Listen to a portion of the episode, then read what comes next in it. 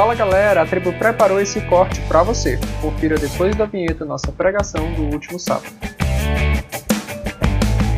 Queria nesta tarde bater um papo com vocês sobre um tema extremamente importante. O tema é quando as relações se tornam insuportáveis. Me diga uma coisa, quem aqui já teve uma amizade, se relacionou com alguém, foi colega de alguém, chegou um determinado momento que você disse: Cara, eu não te aguento mais. Você é uma pessoa chata. Você é uma pessoa difícil de conviver. Você é uma pessoa insuportável. Quem aqui já teve um amigo, um colega, um conhecido, um familiar insuportável? Levanta a mão. Quase todo mundo. Quem não levantou a mão, provavelmente é o insuportável. Que, não, brincadeira. É o cara que, que se garante, que não importa o peso que a galera tenha, ele está ali pronto para carregar, para caminhar junto. Gente, quando nós pensamos numa relação insuportável, a ideia que nos vem à mente é que essa relação é uma relação que é um peso, que é um fardo, que nos deixa cansado. E isso tanto no sentido físico, como às vezes só cansaço mental, emocional. Tem gente que desgasta a gente emocionalmente. O fato é que nós somos seres relacionais. Todo mundo precisa de amigo, todo mundo precisa de alguém. O ser humano não se cria sozinho. Se você pegar um bebezinho, ser humano, e deixar ele isolado, esperando que ele sobreviva, ele não vai sobreviver. Se você pegar um cachorro, um gato, qualquer outro animal, ainda tem alguma probabilidade dele sobreviver. Mas o ser humano não. O ser humano precisa de gente. E por incrível que pareça, mesmo vocês sendo adolescentes, ainda hoje, se a gente jogar vocês sozinhos na rua, muito provavelmente não vai sobreviver muito tempo. Tem alguns de vocês que tiveram uma experiência de rua por um dia, já era, acabou. Na vida nós dependemos de pessoas. A ideia é que as relações elas não podem ser uma, uma relação, as relações não podem ser relações pautadas na codependência que é um processo adoecedor. A gente usa uma outra expressão chamada interdependência. Todo mundo precisa de todo mundo, todo mundo se esforça para ajudar todo mundo e a vida segue. O problema é que às vezes a relação se torna adoecida. E as pessoas não têm coragem de se separar, porque esse adoecimento é o que une mais ainda aquelas pessoas. Sabe aquela amizade que, que começou a ficar pesada, onde uma das pessoas, sei lá, é, ficou é, doente emocionalmente falando, e tem um, um, cenário um pouco de vitimismo, e faz com que você diga: ah, não posso sair dessa relação, porque se eu sair dessa relação, pronto, a outra pessoa não vai sobreviver sem mim. E aí a gente continua na relação porque a pessoa está adoecida e a pessoa fala: poxa, o dia que eu estiver bem, essa pessoa vai cair fora, então fica um ciclo ali complicado, onde a pessoa se mantém adoecida porque quer se manter na relação e o outro só está na relação por conta desse adoecimento. Enfim, as nossas relações, de vez em quando, passam a ser assim.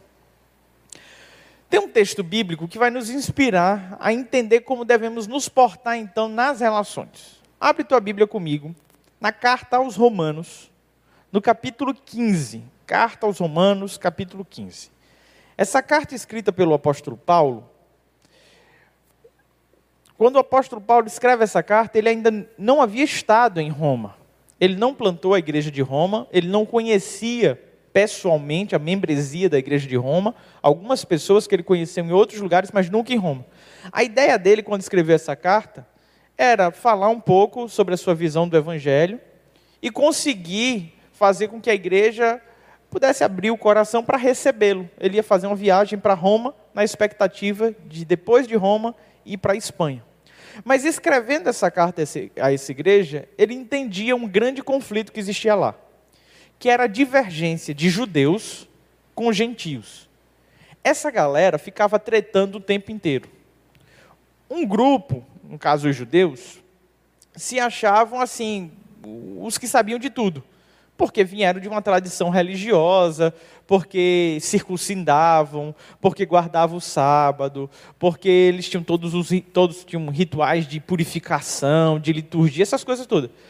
Os gentios vieram de várias religiões, de várias etnias, e eles cada um tinha o seu costume. E quando juntou essa galera para conviver, os judeus começaram a dizer: "Não, vocês têm que ser igual a gente.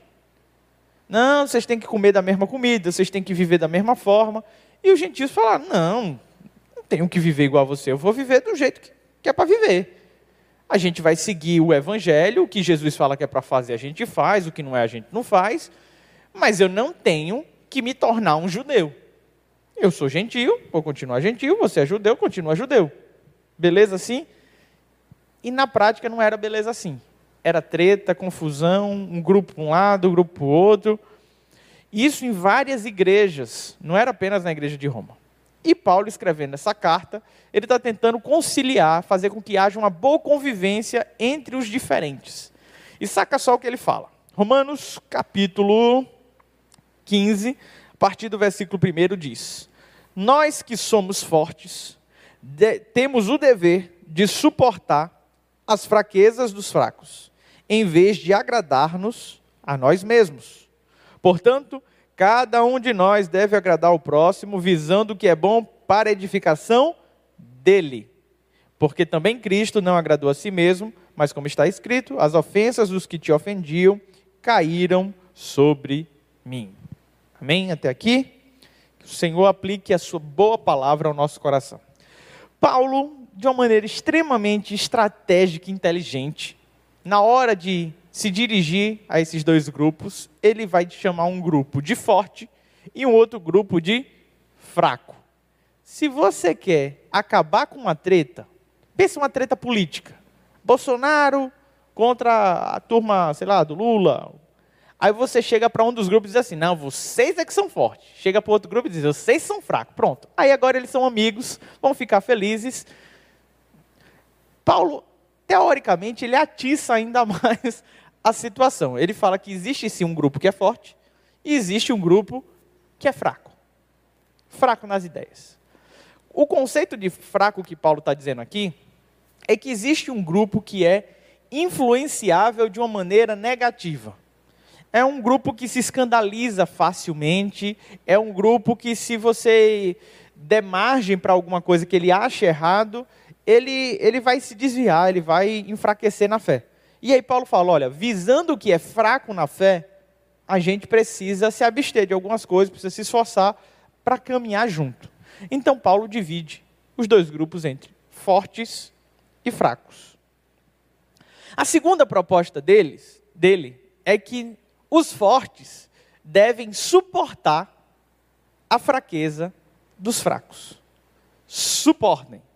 E a palavra suportar tem vários sinônimos e vários conceitos. Primeiro conceito que a gente pode falar a respeito de suporte é a ideia de apoio.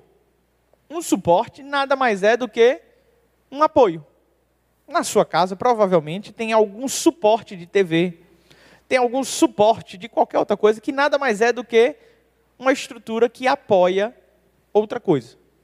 Quando Paulo está falando que nós devemos suportar a fraqueza dos fracos, ele está dizendo, cara, seja um apoio para essa galera. Apoio. Mas não é só apoio. A palavra suportar dá ideia de outras coisas. Quer ver um outro conceito que está ligado à ideia de suporte? A palavra aturar. Aturar não, não é teoricamente você suportar o outro. E está mais ligado ao conceito também de, de ter paciência ou longanimidade com a pessoa. É você, cara, eu vou ser um suporte na vida do fraco. Eu vou ter paciência com o fraco. Eu vou ter tolerância. Essa palavra é uma palavra muito legal. Tolerância. Tolerância. É uma parada que a gente precisa muito nos nossos dias. E a galera, nunca antes na história, a galera teve tanta intolerância. Nunca antes. Eu me considero uma pessoa intolerante. A começar pela lactose. eu não posso comer lactose, mas eu como. Mas eu não posso. Dá uma parada bem, bem tensa depois. Mas o lance é, a galera está intolerante demais com qualquer coisa. Tudo virou motivo de intriga e de divisão. E aí está sendo difícil o processo de convivência para todos os lados.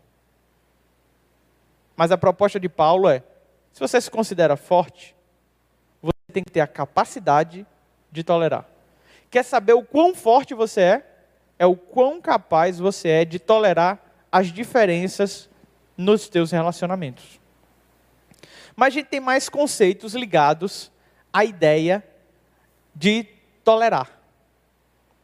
Temos ou não temos? De tolerar, não, de suportar. O que mais tem a ver com suportar? Não sabem? Vou dizer para vocês. Resistir. Resistir é suportar. Quando o texto bíblico fala, vocês devem suportar, ele está falando que a gente, em algum momento, tem que aguentar o outro e depois vai parar? Ou ele dá a ideia de algo contínuo? Que eu suporto hoje, vou suportar amanhã, vou suportar depois e depois. A ideia é que é um processo contínuo, não é?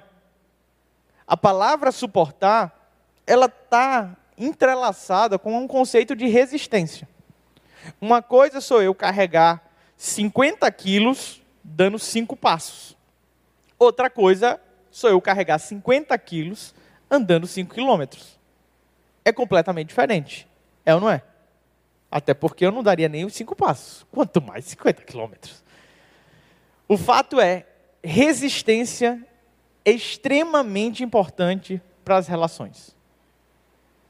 Sabe, as relações que conseguem suportar no conceito de resistir aos momentos difíceis são aquelas relações que se tornam mais fortes, mais engajadas. São aquelas relações que a gente consegue levar para o resto da vida. Sabe aquelas amizades que começaram com treta? Amizade que, que passou por altos e baixos, que enfrentou desafios.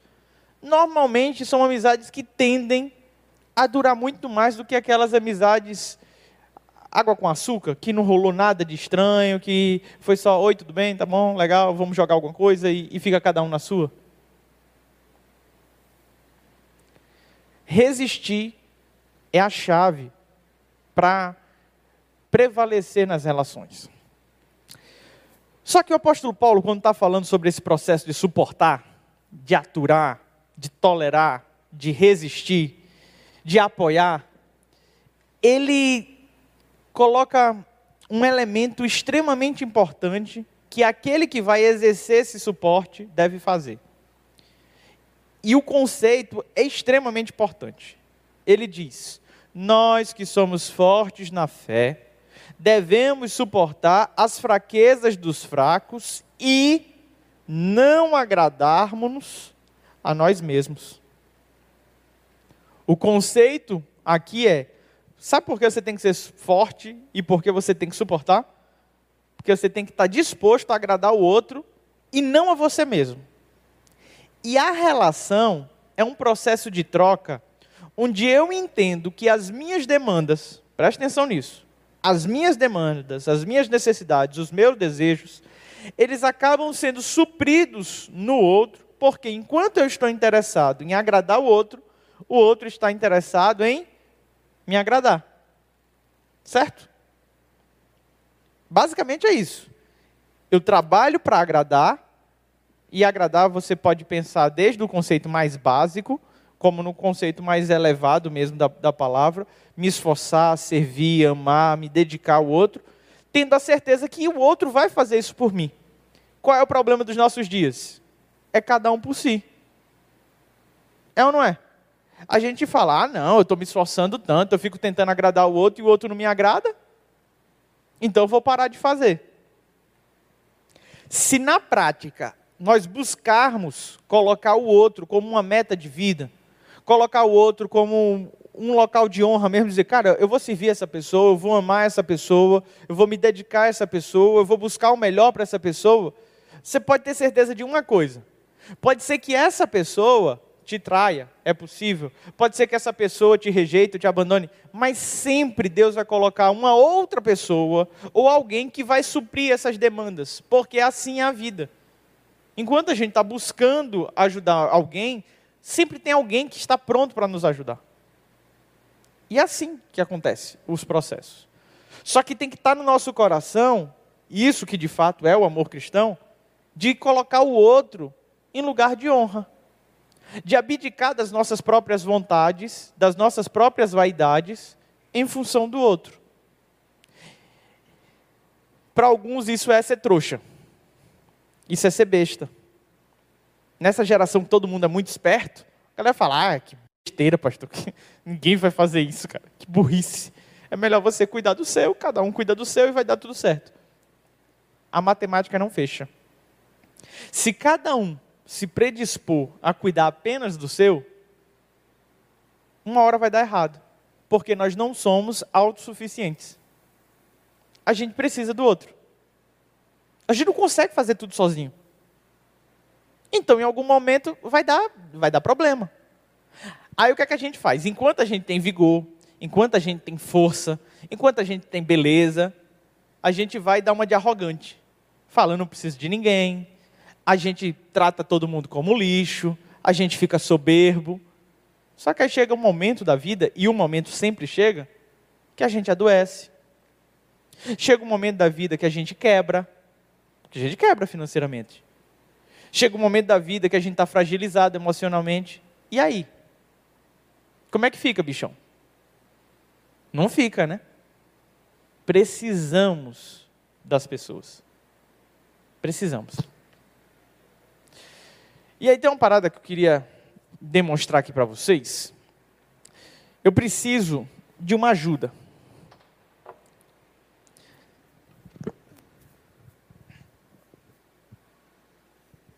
Seguinte, o apóstolo Paulo está falando que a gente tem que suportar. Em outros textos ele falou: suportem uns aos outros. E a gente está vendo que suportar é um é bem desafiador, tem um monte de coisa envolvida. E aí, eu queria fazer um experimento com vocês. Como Paulo falou no, na sua carta aqui, nós que somos fortes devemos suportar a fraqueza dos fracos, então eu preciso chamar um apoio aqui, que são algumas pessoas fortes. Deixa eu ver, só aquela galera que malha. Levi, por favor, é você mesmo, você que é forte. É, cara, vem cá, massa bruta. Eu gosto disso. Cabra forte. Chega aqui. Vem para cá, para cima, do meu lado, cara. Não, não. Chegou agora, cara. Você estava sentado, eu estava em pé esse tempo todinho. Eu quero ser do meu lado aqui. Vamos lá. Eu quero que você escolha alguém. Você tem uma missão.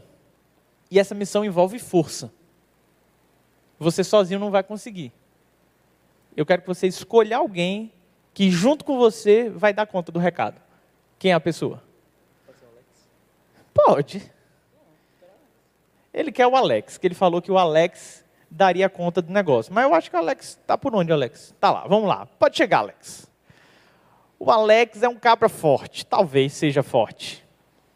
Mas não sei, cara. Eu acho que ele mais vai te atrapalhar do que vai te ajudar nesse caso. Vai ficar meio penso o negócio. A Bíblia fala: não se coloque em julgo desigual. Mas aí, se for pessoa. É, mas aí. Ó, é, é uma boa estratégia. Seguinte, tá aqui o Alex, o pequeno Alex, do lado do meu. Você está tomando fortificante, cara? Muito bem. Quero que você agora chame duas meninas. Duas meninas, porque já que você chamou o Alex, então. Na verdade, eu acho que só duas meninas já resolviam o caso, mas você chamou o Alex. Quem são as duas meninas? A Lívia e a Liana. A Lívia, caraca. A Lívia e a Liana. Por favor, Lívia e Liana, venham cá. Se aproxeguem. Agora sim, agora vai dar resultado. Gente, sério. É só um teste. Eu acho que não vai funcionar. Acho, acho. É, por favor, é, Lívia desse lado, Liana desse lado aqui. Muito bem, muito bem. Vocês sabem fazer arminha? Sim? Com as duas mãos, vocês sabem? Pode juntar as duas mãos e fazer uma arminha. Não, assim, com as duas mãos juntas. Assim, é. Bolsonaristas. Vamos lá. Façam as arminhas na mão. No, no desarme, não, cara. É um assalto esse negócio aqui. Beleza? Com o dedão assim para cima. Ok? Vocês, vão, vocês têm um grande desafio agora que vocês podem me machucar. Então, não porque vocês estão armados, mas. Seguinte, vocês vão pegar as minhas articulações aqui.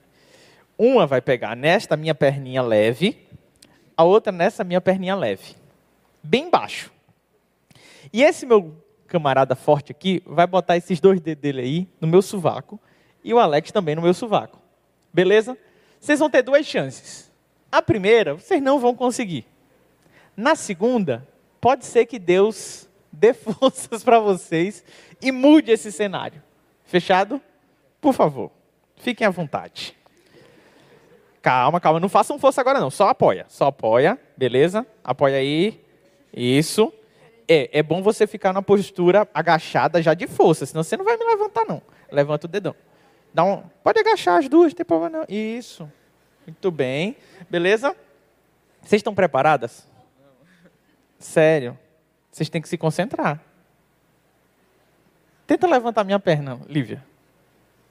Sangue de Jesus tem poder. Não, fica numa posição que tu consiga ficar de pé na sequência, então. Tu vai conseguir ficar de pé do jeito que tu tá? Não. Pronto.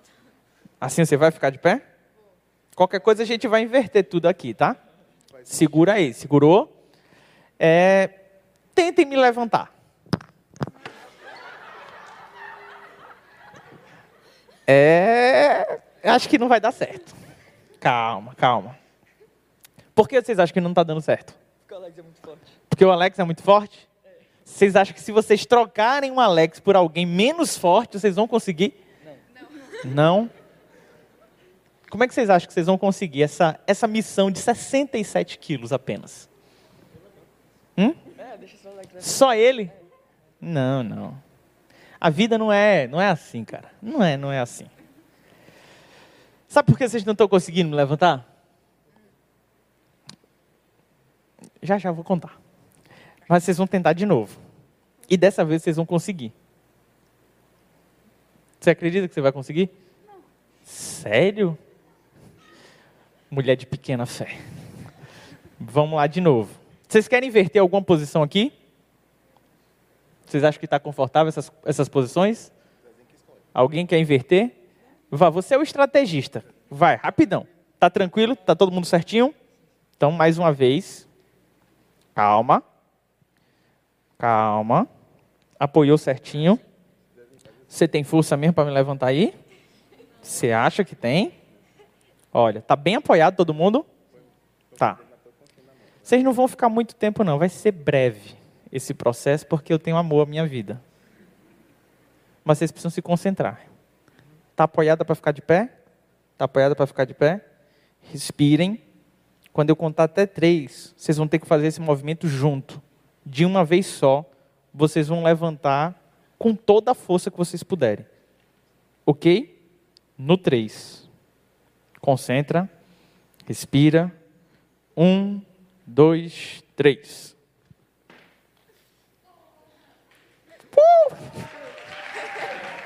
Valeu, valeu, valeu, valeu. Vocês são muito fortes. Esse povo é talentoso demais. Por que vocês acham que eles conseguiram? Olha só! Genial! O que vocês acham? Ela já respondeu aqui. Por que vocês acham que elas, eles conseguiram? Foi porque eles tinham força? Também. Mas por quê? Porque trabalhar em equipe? É, quando fica. Por exemplo, na primeira vez era só o Alex botando muita força, não era? O Levi sem acreditar que aquilo era possível. A Lia a Liana dizendo: o que é que eu estou fazendo aqui? Né? Dois fatores. Primeiro é que todo mundo fez força ao mesmo tempo. Tá? Então não descompensava, não ficava todo troncho. Segundo, eu ajudei. No começo eu deixei o corpo leve, ela levantava uma perna, outra levantava a outra, os membros estão tudo soltos. Mas quando você fica todo duro, aí é possível alguém levantar. Beleza até aqui? Pergunta: tem como a gente ajudar quem não quer ser ajudado? Tem como a gente suportar alguém, caminhar com alguém que, que não quer ajuda, que não quer apoio? Muitas vezes a relação se torna insuportável, insustentável, não é porque as pessoas não têm força. Não é porque as pessoas não têm desejo de fato de carregar o outro. É simplesmente porque o outro não quer ajudar. Não colabora com o processo. Não está disposto a essa caminhada. E aí, quando isso acontece, de fato fica impossível. Impossível de caminhar. Mas há um segundo fator que é quando cada um quer ajudar do seu jeito. Se a Lívia quisesse carregar do, do, seu jeito, na hora que ela quisesse, a Liana na hora que quisesse, o Alex na hora que quisesse, eles também não iriam conseguir me tirar do lugar. Porque em alguns momentos da vida tem que ser um movimento coordenado de ação. Tem que ser todo mundo junto, engajado. Não pode ser só um ou outro. Vocês lembram da história do paralítico que foi levado até a presença de Cristo Jesus? Quantas pessoas estavam carregando o paralítico? Quantas? Quatro. Quatro pessoas carregando o paralítico. Destelharam uma casa e desceram aquele paralítico até a presença de Jesus. Quatro pessoas foram necessárias para fazer esse processo. Se fosse um só, daria certo? Não, não daria certo. Se fossem dois, daria certo? Talvez eles até conseguissem carregar até a casa, mas subir, subir não iriam conseguir. O que é que eu aprendo com isso? Sabe, existem nas nossas relações algumas pessoas que se acham super-heróis, que acham que elas dão conta do negócio. Diz assim: não, eu sou seu melhor amigo, eu sou a sua melhor amiga. Como se essa pessoa fosse resolver tudo. Deixa eu te falar, não resolve não. Não tem essa questão de exclusividade. Na caminhada, para que a caminhada dê certo, nós precisamos de mais de uma pessoa. É por isso que a igreja é o corpo de Cristo. A igreja é uma galera, não é meia dúzia. Vocês entendem isso? por maior amor, por maior carinho e maior unidade que você possa ter com um amigo, você precisa ter mais amigos. Você precisa ter mais gente, precisa ter mais colegas, precisa ter mais gente. E isso é extremamente importante. E talvez você esteja aqui dizendo, pastor, eu entendo, eu até gostaria, mas não tenho. E aí a gente precisa parar aqui e repensar o porquê não tem. Às vezes nós não temos porque a gente não está disposto a ceder para o processo. Às vezes a gente não está querendo trabalhar em equipe.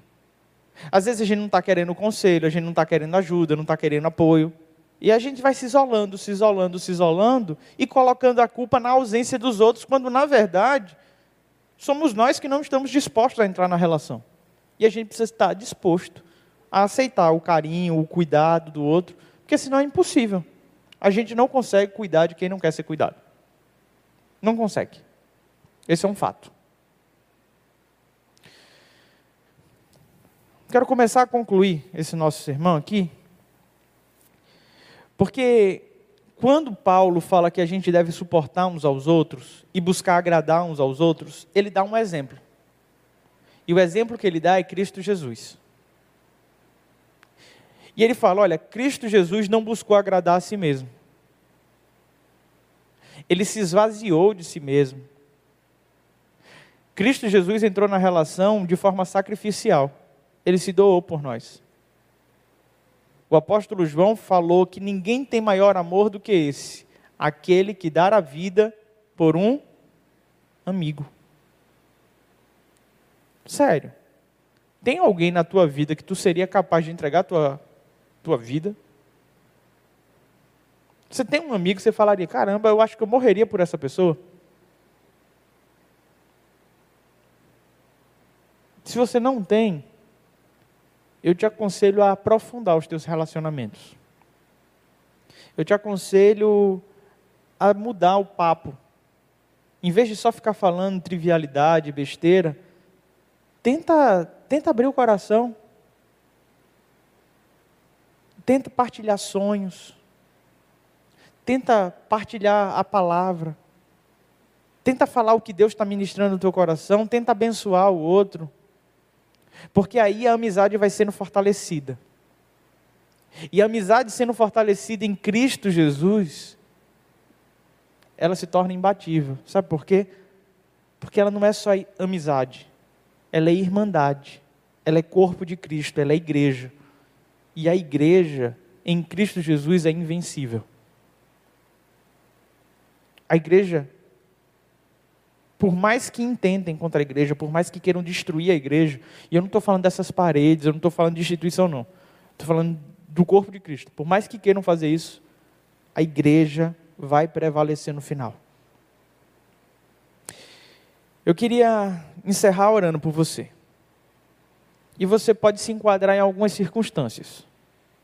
Se você está aqui hoje e você se sente forte, se sente saudável, se sente bem, Talvez hoje o Senhor Jesus esteja te desafiando a suportar as pessoas que Ele tem colocado na tua vida, a ser apoio, a ser ombro amigo, a caminhar junto, a amar. Talvez você esteja aqui nesse lugar hoje e você diga, pastor, eu sou tão fraco.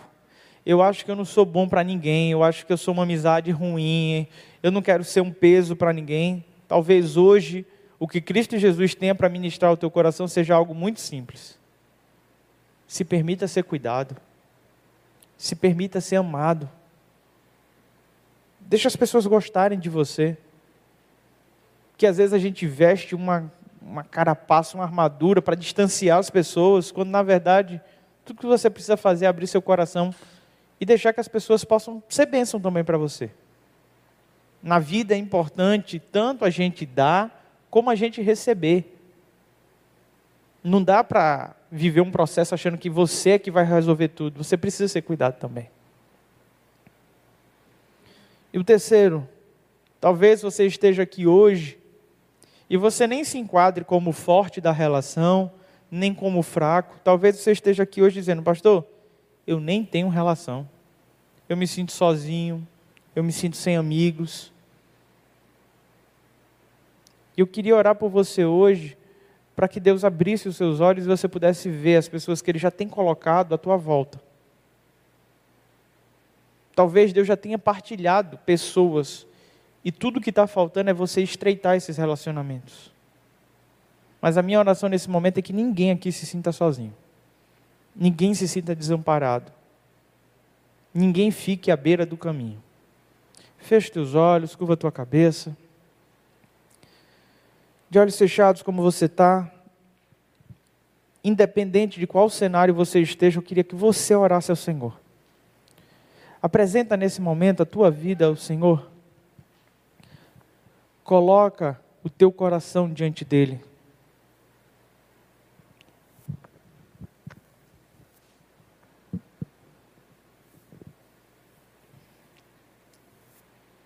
Você se acha fraco, pede forças ao Senhor. Se você se acha forte, pede paciência, longanimidade, suporte ao Senhor. Se você se sente sozinho, fala com Deus, dizendo: Deus, me dá amigos. Coloca pessoas amigas para caminhar comigo, para que eu possa ser bênção na vida delas. Senhor, nosso Deus e Pai, te pedimos nesse momento, Senhor que o teu Santo Espírito possa fortalecer cada um que está aqui nesse lugar. Que ninguém, ó Pai, se ache tão fraco a ponto de julgar não ser importante na vida de ninguém. Que cada um aqui, Pai, possa entender o seu papel nas relações. e possa estar pronto para ser auxílio, para ser apoio, para ser suporte na vida um do outro. Deus, que o nosso intento aqui, que a nossa busca seja de fato para cuidar uns dos outros, para agradar uns aos outros, para crucificar os nossos desejos, as nossas vontades em Ti e buscar o que é melhor para o outro, na certeza de que quanto nós servimos o outro, o Senhor não nos desampara. Por mais, ó Deus, que alguma relação venha a ser desleal, venha nos trair, nos ofender, nos machucar, temos um Deus justo, que exerce a sua justiça com bondade e que faz com que, mesmo diante dessas adversidades, nós não fiquemos prostrados. Sempre haverá um ombro amigo, sempre haverá, haverá um abraço aconchegante para que a gente possa estar, porque nós somos amados por Ti, Deus, e nós queremos, com o amor que somos amados, amar as pessoas que o Senhor tem colocado à nossa volta. Pai bondoso e querido, ministra sobre os nossos corações, que haja unidade, que haja fraternidade, que haja uma verdadeira irmandade aqui nesse lugar. Que estejamos dispostos, ó Pai, a carregar uns aos outros no amor do Senhor. Pai, que ninguém aqui se sinta só. Que o teu Santo Espírito preencha cada vazio em seus corações. É no nome de Jesus que choramos. Amém. Vamos adorar o Senhor.